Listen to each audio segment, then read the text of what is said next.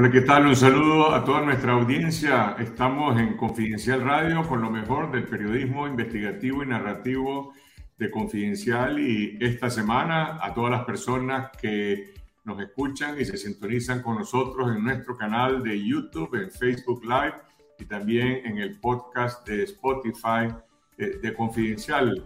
Vamos a hablar sobre las noticias que están en el debate público nosotros haciendo periodismo siempre desde el exilio para hablar sobre todo lo que sigue ocultando el régimen de Daniel Ortega. Esta semana se presentaron en los juzgados acusaciones contra siete de los nuevos detenidos políticos, muchos de ellos capturados durante la Semana Santa. Ahora se les empieza el proceso de fabricar delitos, entre ellos a un nicaragüense mexicano que incluso ya fue desterrado del país. Me refiero al arquitecto Arnoldo Guillén, quien es uno de los acusados por presuntos delitos, pero hay otros, porque son casi 17 los que fueron capturados en la Semana Santa, que no están siendo todavía acusados, es decir, su detención o su secuestro es absolutamente ilegal. Ese es el caso de Víctor Ticay,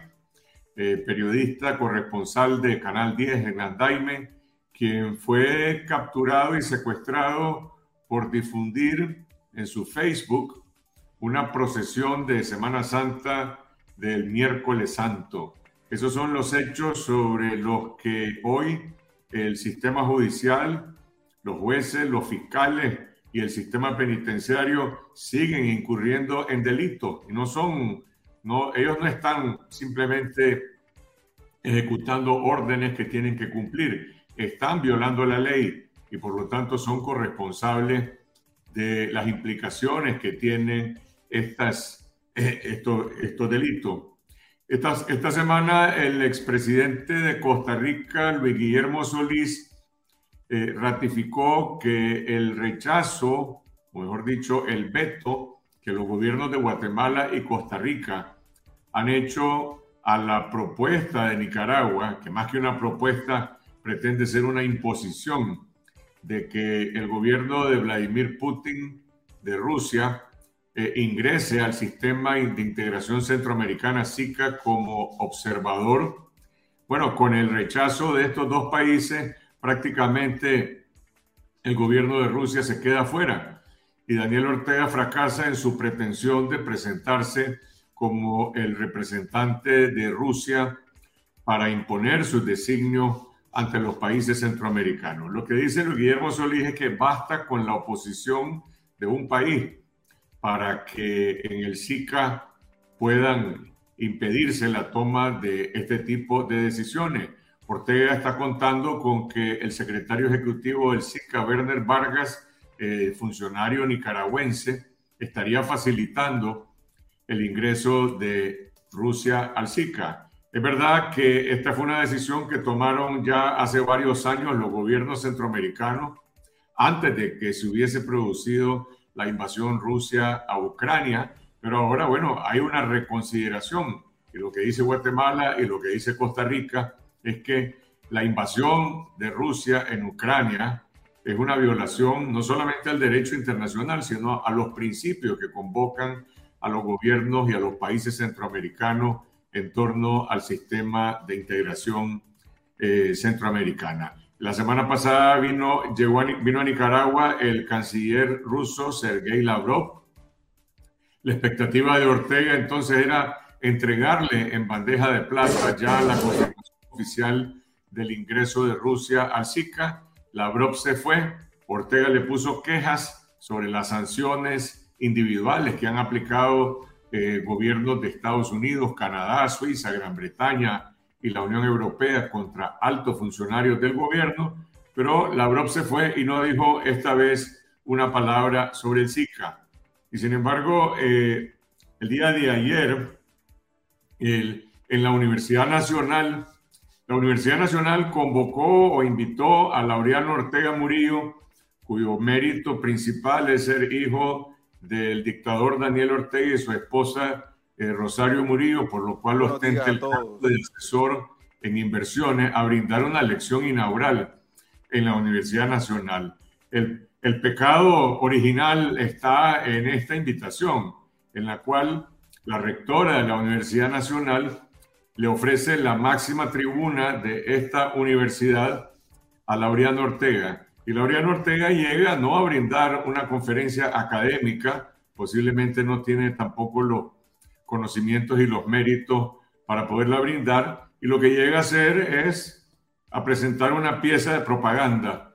Una pieza de propaganda como las que repetidamente ah, dice el régimen, como esta que mencionaba anteriormente de la presencia de Rusia en el SICA, y ahora Laureano Ortega llega a decir a la Universidad Nacional que todo el sistema de formación académica de las universidades nicaragüenses debe de subordinarse a la alianza que existe entre Rusia, China, Irán, eh, los países árabes, Corea del Norte, que supuestamente están conformando un nuevo bloque mundial hegemónico, por lo cual, dice él, la dictadura mundial del dólar, que es el medio principal de transacciones, no solamente de la economía nicaragüense, sino de una buena parte de la economía mundial y sobre todo de la economía de este continente americano, que se relaciona principalmente en el comercio con los Estados Unidos, ya la economía del dólar ha sido eh, prácticamente desaparecida. Es decir, este señor llega a la Universidad Nacional, da un discurso y dice se acabó el dólar. Y en ese mismo momento el Banco Central está anunciando supuestamente que las exportaciones de Nicaragua a Estados Unidos en dólares o las exportaciones de Nicaragua a todos los otros países con los que se relaciona económicamente pues se desarrollan de esa forma. Entonces, ¿qué va a decir el presidente del Banco Central? ¿Va a poner, va, va, a incorporar acaso por órdenes de Laureano Ortega el yuan o el rublo como supuestas monedas de intercambio principal para la economía nicaragüense?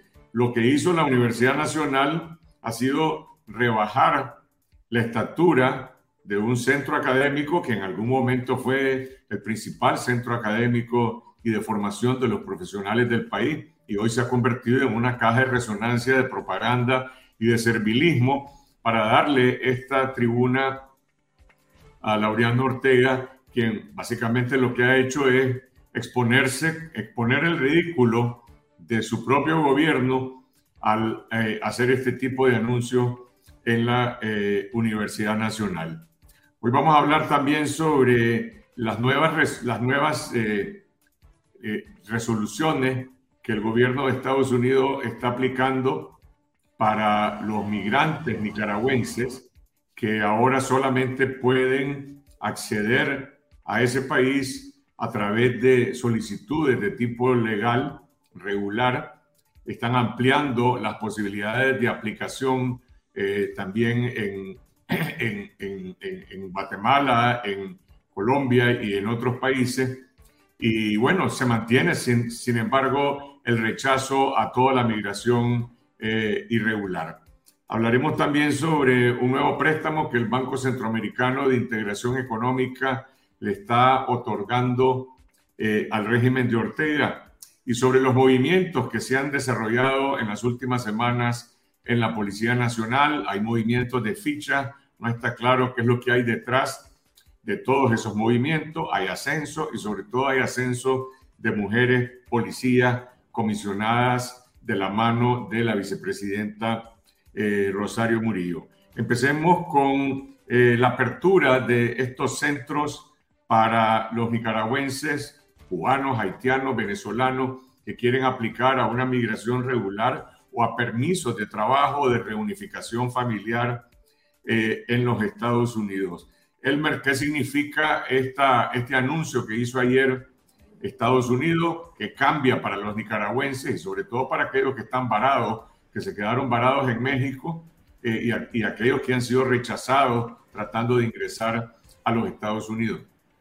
Eso significa que los nicaragüenses y también otros centroamericanos van a tener la posibilidad de poder apelar o poder ser asistidos de manera legal por estas instituciones para poder acceder a la posibilidad de llegar a los Estados Unidos de manera legal y de manera segura. En este momento la única manera de poder llegar de esa manera es a través del, parol humanitario, pero muchas personas en su intento de llegar hacia Estados Unidos que se quedaron varados antes de que entrara o en el momento que entró en vigencia el programa del paro humanitario del gobierno de Estados Unidos. El anuncio fue de que eh, estos, estos eh, puestos de asistencia van a estar en Colombia para probablemente para los migrantes que vienen de Venezuela y, que, y también de, de todo el cono sur, y en Guatemala para los migrantes centroamericanos. Eh, Octavio, eh, ¿de qué están acusando a las personas que fueron secuestradas durante la Semana Santa? ¿Cuál es el delito que les están atribuyendo y, cuántos son los acusados? ¿Cuántos no están acusados todavía? Mira, esa es una buena pregunta. Quisiera tener una respuesta, pero fíjate que en, en los ocho primeros casos de los que mencionaba junto al arquitecto mexicano que fue desterrado, ni siquiera eso ha quedado especificado en, en la carátula de la acusación a la que uno puede acceder a través del sistema Nicaragua del Poder Judicial. Eh, ahí únicamente lo que te hace indicar por dónde van, eh, lo únicamente lo que, lo que sabemos es que fueron acusados ante un juez local de Managua, lo que significa que los delitos eh, por los cuales los van a, procesar en estos casos fabricados, pues son de índole menor, apenas menores de, de, de cinco años, pues. Entonces, eh, hay la verdad muchas cosas que no sabemos todavía. Eh, el caso de este mexicano, por ejemplo, ya había sido desterrado, pues, cuando se presenta esta acusación, pero además hay otras personas, eh, siete personas más, que también son, ¿cómo se llama?, acusadas dentro del mismo, dentro del mismo proceso, en un caso que guarda las mismas características de todos los anteriores, pues, donde hay fiscales que operan eh, a favor de los intereses del sandinismo. De hecho, la persona que aparece aquí como fiscal eh, es muy conocida por los periodistas porque ella tuvo, eh, digamos, de cierta forma, el cargo de la persecución de los medios independientes en 2021. Y la verdad es que hay un montón de preguntas que, que, hace falta, pues, que las autoridades respondan, pues, y que iremos conociendo, pues, al paso del tiempo. Entonces, entre los acusados, por ejemplo, está Marta Lorena Centeno, Geisel del Socorro Martínez, Luis Enrique Palma Obando, Ivonne Patricia Hurtado, Brenda Líbal de Lomar y Agner Herrera. Esos son, digamos, más el, arquitecto, los primeros siete.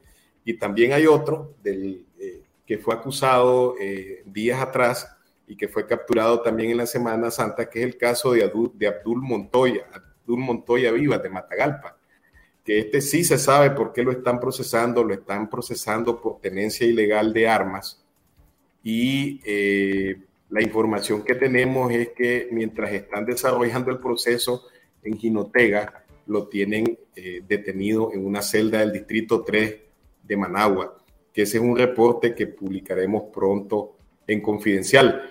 Pero vos mencionabas el caso de Víctor el, periodista de Nandaime y todavía no hay una acusación. es decir, habrá que esperar, habrá que esperar cuáles de las capturas que hicieron en Semana Santa se traducen en acusaciones en los tribunales, eh, lo que va a incrementar eh, obviamente el número de presos políticos que hay en el país. Sí. La noticia más leída en Confidencial el día de hoy es, es una que se titula Laureano Ortega Murillo augura el fin de la dictadura mundial del dólar. Ahora tenemos ese poderoso frente común, dijo Laureano Ortega, integrado por China, Rusia, India, países árabes, Irán y, mete a América Latina en la colada en esta elección inaugural que presentó en la Universidad Nacional. Iván, eh, se lee la noticia porque la gente está preocupada de que se va a terminar la vigencia del dólar porque le crea a Laureano Ortega o porque esto lo toma como una noticia de, no sé si de entretenimiento, de broma o, qué. ¿Cuál es tu interpretación? Carlos, cuando leí la nota ayer, la verdad es que casi me sonrojé al ver, no sé, tanta ingenuidad de ese, de ese muchacho. Pues no es un muchacho, pero desde mi perspectiva. Eh, no es una cosa que uno simplemente decrete o, diga, mira, queremos que esto suceda. Eh, para, que eso cambiara, la economía global tendría que cambiar. Los países tendrían que decidir en su inmensa mayoría, y no, los países no, los países cuyo Producto Interno Bruto son los que más pesan en la economía global, tendrían que decidir que van a dejar de trabajar con dólares y pasarse a otra moneda. Además de eso, tendrían que ponerse de acuerdo para eso. Pero eh, quedémonos en nuestro pequeño microcosmos, quedémonos solamente en Nicaragua. Eh, tendríamos que hacer que nuestras exportaciones empezaran a, hacerse en otra moneda y para eso tendrías que empezar a hacer transacciones con otros países y no con Estados Unidos y aquellos que utilizan el dólar. Eh, las remesas que van a empezar a llegar de pronto en otra moneda al país y vamos a empezar a comprar con esa moneda. A cualquiera de nosotros, ya, sea ¿Qué porcentaje, vamos a ver, ¿qué porcentaje de las exportaciones de Nicaragua se destinan a Rusia, a China, a Irán y a los países árabes que dice Laureano Ortega que están conformando este frente común que va a sustituir el dólar? Hay que ponerle un montón de ceros a esa cifra. 0.0 algo para poder determinar cuánto es eso de las exportaciones nacionales. Pero ni China ni Rusia pesan gran cosa en nuestras exportaciones, menos los países árabes. De, hecho, cuando reviso esas listas, la verdad es que nunca le he puesto mente a los países árabes, pero probablemente porque no haya ninguno, no estoy muy seguro. Así que, por lo menos en los últimos, no, es que, ni a decir los últimos cinco años, ni China ni Rusia pesan gran cosa en nuestras exportaciones era de, uno creería que a partir de la amistad de Ortega con ellos, es, eh, eso impulsaría el comercio entre esas dos grandes economías y la nuestra, pues grandes para nosotros, pero, pero no es así, siguen siendo números bastante cercanos al cero. Quiero agregar, Iván, dos comentarios de la audiencia. Eh, José Calderón cuestiona y pregunta también, ¿esto significa que desde ahora en adelante todas las transacciones de las remesas desde cualquier nación serán en yenes chinos y no en dólares americanos? Vallecillos eh, en YouTube también comenta, entonces las exportaciones que hace Estados Unidos serán canceladas porque Estados Unidos va a seguir pagando en dólares. Y, no solo pero, eso. Pero esta declaración de Laureano Ortega, yo creo que solo se puede interpretar de dos maneras, o es simplemente pues un, una, un, grado de ignorancia suprema, superficialidad, superficialidad, o simplemente refleja el nivel de aislamiento de la realidad, cómo la gente termina creyéndose su propia propaganda, pero me parece que es una ofensa también para los propios académicos de la Universidad Nacional, porque en la Universidad Nacional hay economistas, hay científicos, hay personas que independientemente de las simpatías que tengan con el régimen, pues estarán, se darán cuenta que les están dando gato por liebre, se están burlando de ellos en su propia cara cuando aparece un conferencista en un evento en el que supuestamente va a marcar la pauta de la orientación del año lectivo de la universidad a, decir este tipo de cosas. Bueno, quizás la buena noticia es que esto revela el nivel de aislamiento de la realidad en que se encuentra la cúpula gobernante, porque si lo dice Laureano Ortega, pues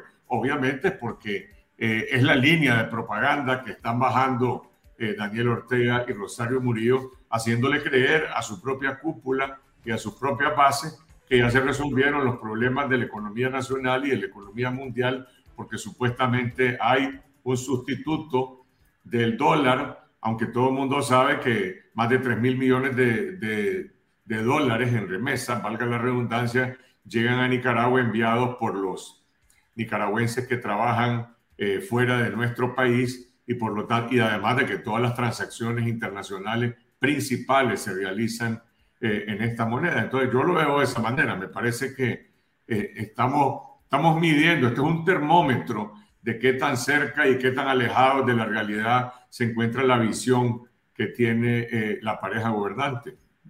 Y dos datos sacados del informe del Banco Central de ayer. Nuestras reservas internacionales están llegando a 4.900 millones de dólares. Van a cambiarlos de pronto para guardarlos en el Banco Central en, en, en yuanes, perdón, en, en, sí, en yuanes, en renminbi. Y eh, sobre las remesas, el crecimiento de las remesas en febrero es de 63% anual. No digo que se va a mantener, pero si se mantuviera esa tasa de crecimiento, estaríamos hablando que en todo 2023 se estarían recibiendo, si se mantuviera esa tasa de crecimiento, alrededor de 5 mil millones de dólares. Es lo mismo. Que den el ejemplo, pues, que empiecen a cambiarlo, que empiecen a cambiar la fortuna de su familia y la pasen a, rublos y a, y a yuanes. Eso no va a ocurrir, Carlos. A mí me parece que es más como plática de una tarde de tragos y simplemente pues no tenían otra cosa que decir. Desde el título me parece que se lo hizo su, que se lo hizo su mamá o se lo revisó su mamá. El eh, Banco Centroamericano de Integración Económica está en proceso de otorgarle al gobierno de Ortega eh, un nuevo préstamo para programas de salud. Ese préstamo eh, anda por el orden de los... 96 millones. 96 millones de dólares, no de yuanes ni de rublos. Eh, la pregunta es, ¿cuál, es el, ¿cuál es el motivo de este préstamo que se supone que es para, para cofinanciar eh, un proyecto de atención en la red de servicios hospitalarios. La pregunta que yo me hago es, ¿ha evaluado el BESIE eh, la capacidad del sistema de salud de Nicaragua? ¿Ha evaluado su transparencia, sobre todo después del manejo que hizo el gobierno con la pandemia de la COVID-19?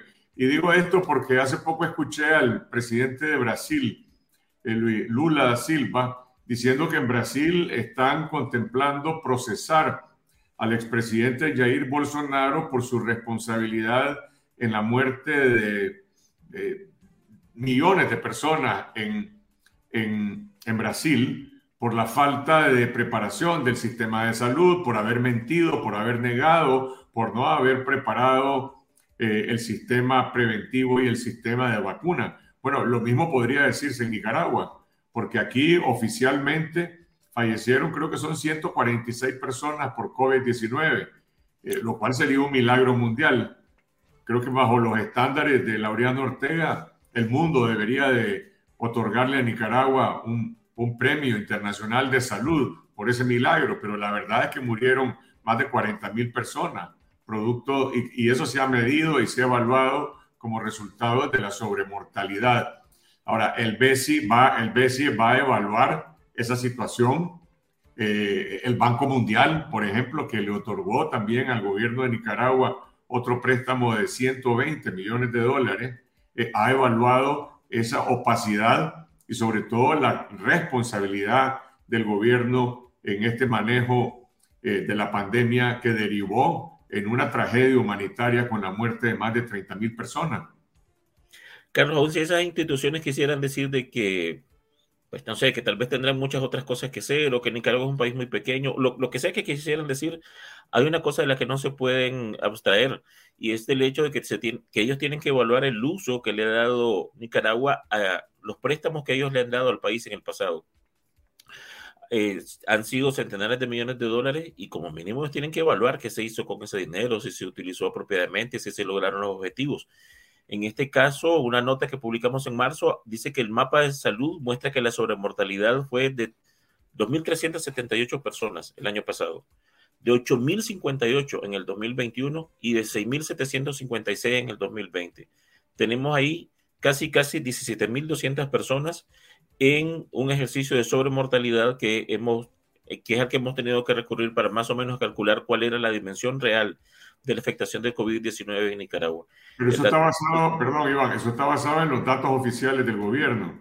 Las proyecciones que nosotros trabajamos antes, también con las actas de defunción, sobrepasan las 30 mil personas. Y, y es, es, doloroso, es triste, porque no se trata de números, no se trata de cifras. Aquí no estamos hablando de eso.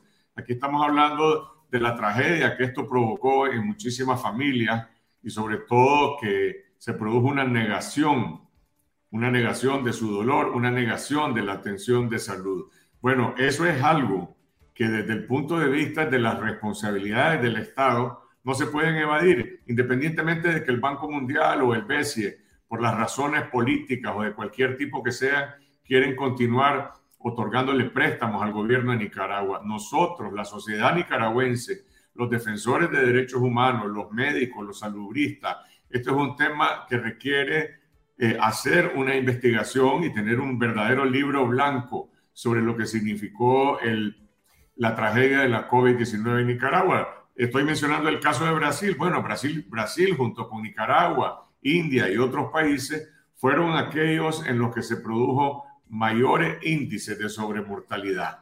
Y por lo menos yo escuché a Lula con mucha seriedad decir, nosotros vamos a abrir un caso de justicia y vamos a procesar a los responsables eh, por, esta, por esta tragedia humanitaria, independientemente de lo que diga o haga el Banco Mundial o el Banco Centroamericano de Integración Económica, son cosas que no se pueden borrar, no se puede borrar el dolor, no se puede borrar la irresponsabilidad, la negligencia y además que fue una negligencia deliberada de parte del gobierno. Lo menciono porque ahora que se, abra, ahora que se habla de la posibilidad de empezar a documentar eh, crímenes de lesa humanidad, ese es un tema que no se puede obviar en la, eh, en la agenda nicaragüense de justicia. Octavio, ¿qué está pasando en la Policía Nacional? Estos movimientos de fichas, en primer lugar, de, comisionados, van comisionados, vienen, algunos quedan en el aire y posteriormente se hacen otros movimientos en el que empiezan a ocupar un lugar más prominente algunas mujeres policías. Y lo digo, no estoy discutiendo yo, yo no sé si tienen o no tienen mérito. Eh, en primer lugar, ¿cuál es la causa de estos movimientos?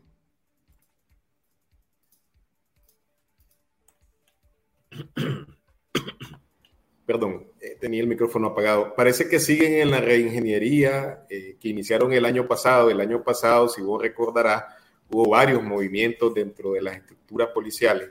Quizás los más visibles fueron el nombramiento del asesor eh, Horacio Rocha, ¿no? que le dieron incluso rango de ministro, asesor de seguridad, y que volvió a la policía a pesar de que es un ex subdirector, un subdirector retirado. Pues.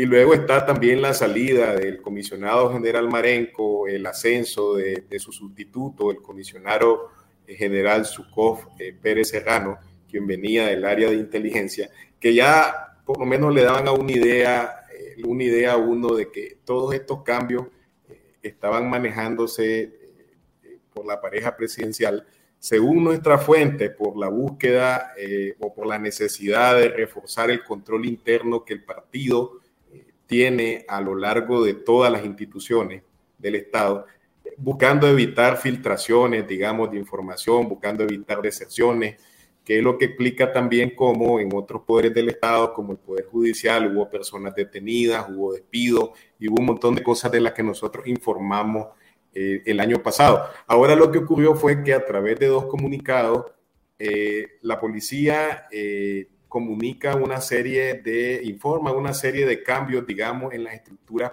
policiales, generalmente concentrados en distintos departamentos del país, en áreas como la Dirección de Auxilio Judicial, en otros casos el área de inteligencia, donde se nombran específicamente a mujeres y se dice públicamente de que estos cambios obedecen eh, a reconocer su liderazgo dentro de la institución.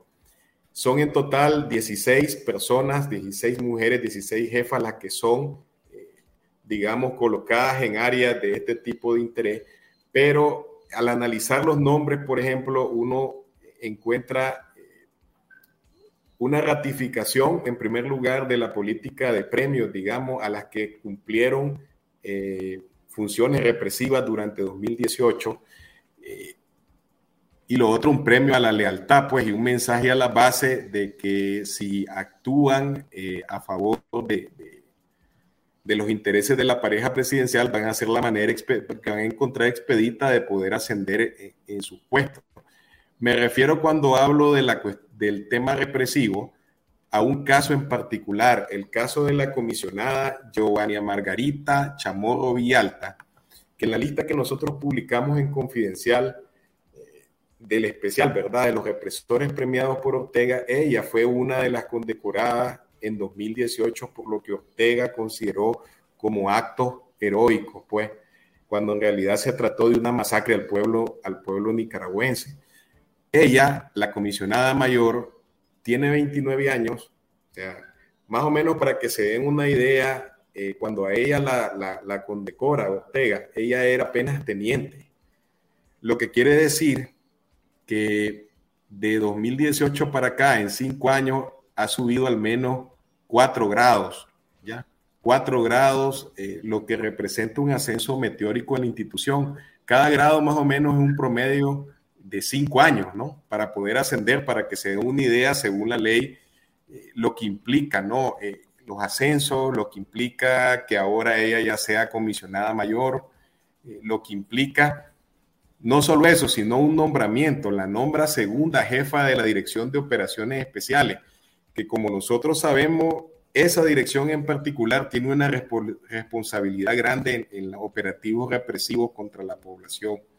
Pero además, revisando ¿verdad? lo que se había publicado de ella, encontramos que en un medio de comunicación que se llama Fuentes Confiables, se había mencionado el caso de un accidente en el que ella fue protagonista.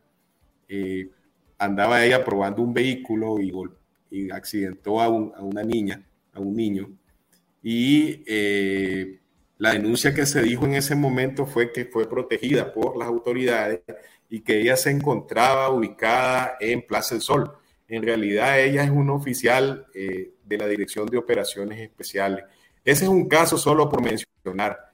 En los otros casos lo que uno puede apreciar pues es que hay ascensos de todo tipo y lo que nos dicen a nosotros nuestra fuente es que eh, busca cómo cimentar y trasladar la política del 50 al 50% de los cargos de lo que ahora la vicepresidente Murillo.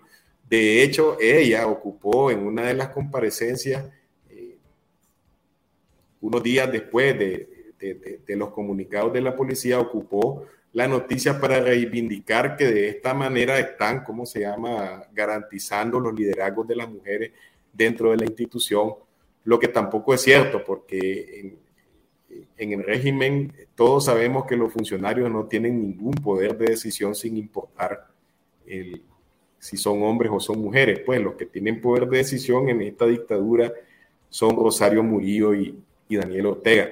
Entonces por ahí andan los cambios. Fíjate que otro llamativo fue que salió de la policía de Masaya el comisionado general Valle Valle. No sabemos, todavía nuestra fuente no nos han dicho si es que finalmente lo destituyeron y lo sacaron calladito o a dónde lo van a mandar, pero el que sí llegó, que lo confirmamos por fuentes vinculadas a la institución, fue Pedro José Rodríguez Argueta, quien tuvo un papel eh, como jefe policial cuando fue la operación limpieza en Carazo, como recordará nuestra audiencia, y, eh, y esos cambios están pues en constante, en, constante, ¿cómo es que se llama?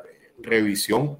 Al parecer, eh, la pareja dictatorial tiene una obsesión por poner en esos cargos a gente fiel, pero con una fidelidad absoluta, pues, y eso quizás es lo que está moviendo, digamos, todas estas estructuras en la policía.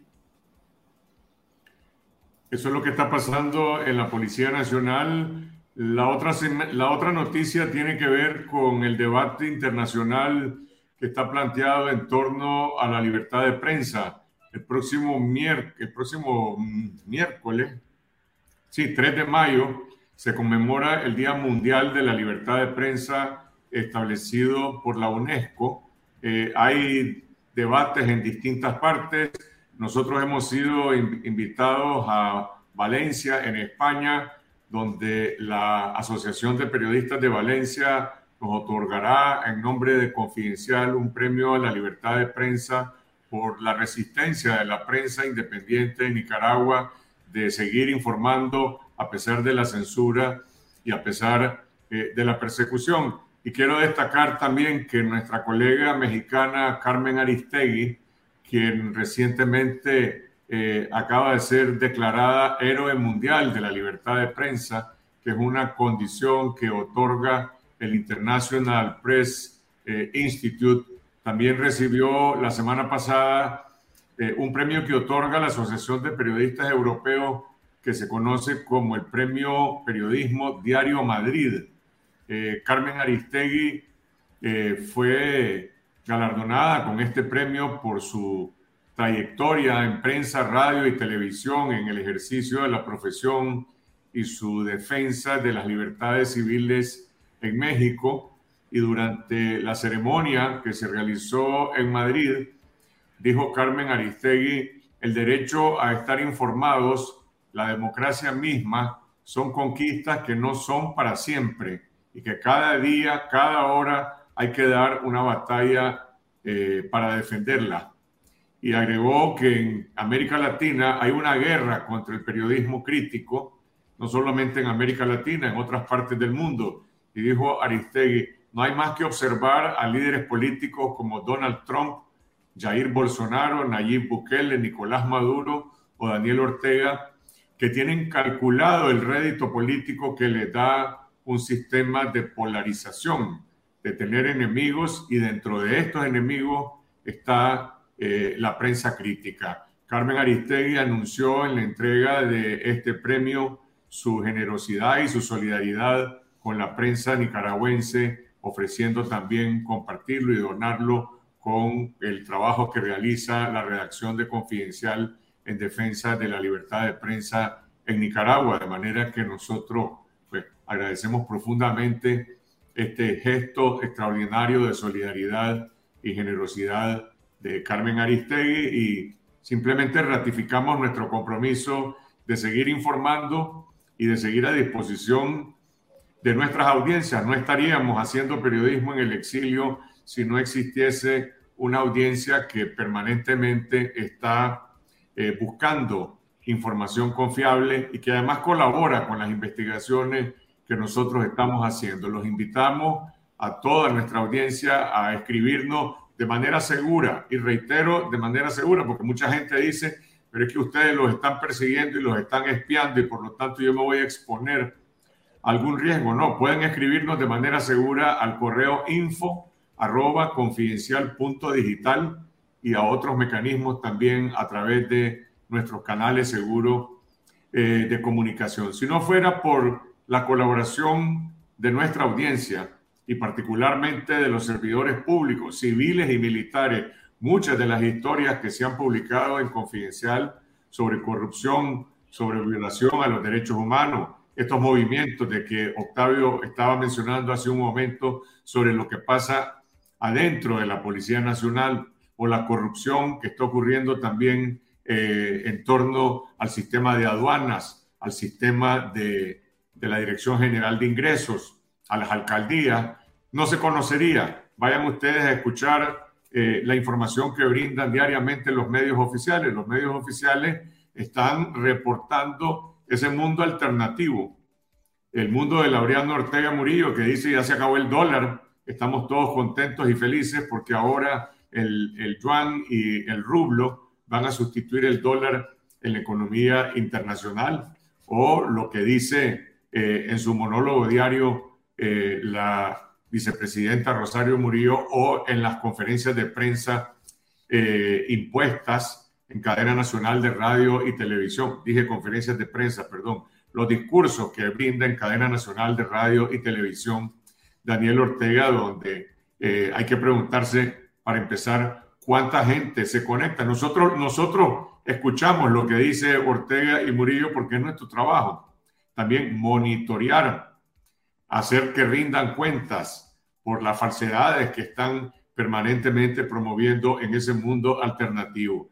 Pero sin una prensa independiente que pueda brindar información confiable, sin lugar a dudas que la desinformación, y, no solamente la desinformación, la promoción de mentiras que empiezan a repetirse y a repetirse de manera reiterativa, se convierten en una amenaza adicional a lo que ya estamos viviendo los nicaragüenses. Así celebramos nosotros y celebraremos este Día Mundial de la Libertad de Prensa el próximo eh, miércoles 3 eh, de mayo. Como decía, yo estaré en Valencia recibiendo ese reconocimiento en nombre de Confidencial y los invito a todos y a nuestra audiencia también a celebrarlo manteniendo esta lucha en contra de la censura, en contra del silencio y para mantener abiertos canales de información seguros. Y por nuestra parte, el compromiso de seguir haciendo, Carlos Fernando, más y mejor periodismo desde las investigaciones, la cobertura día a día y también la, la sátira política.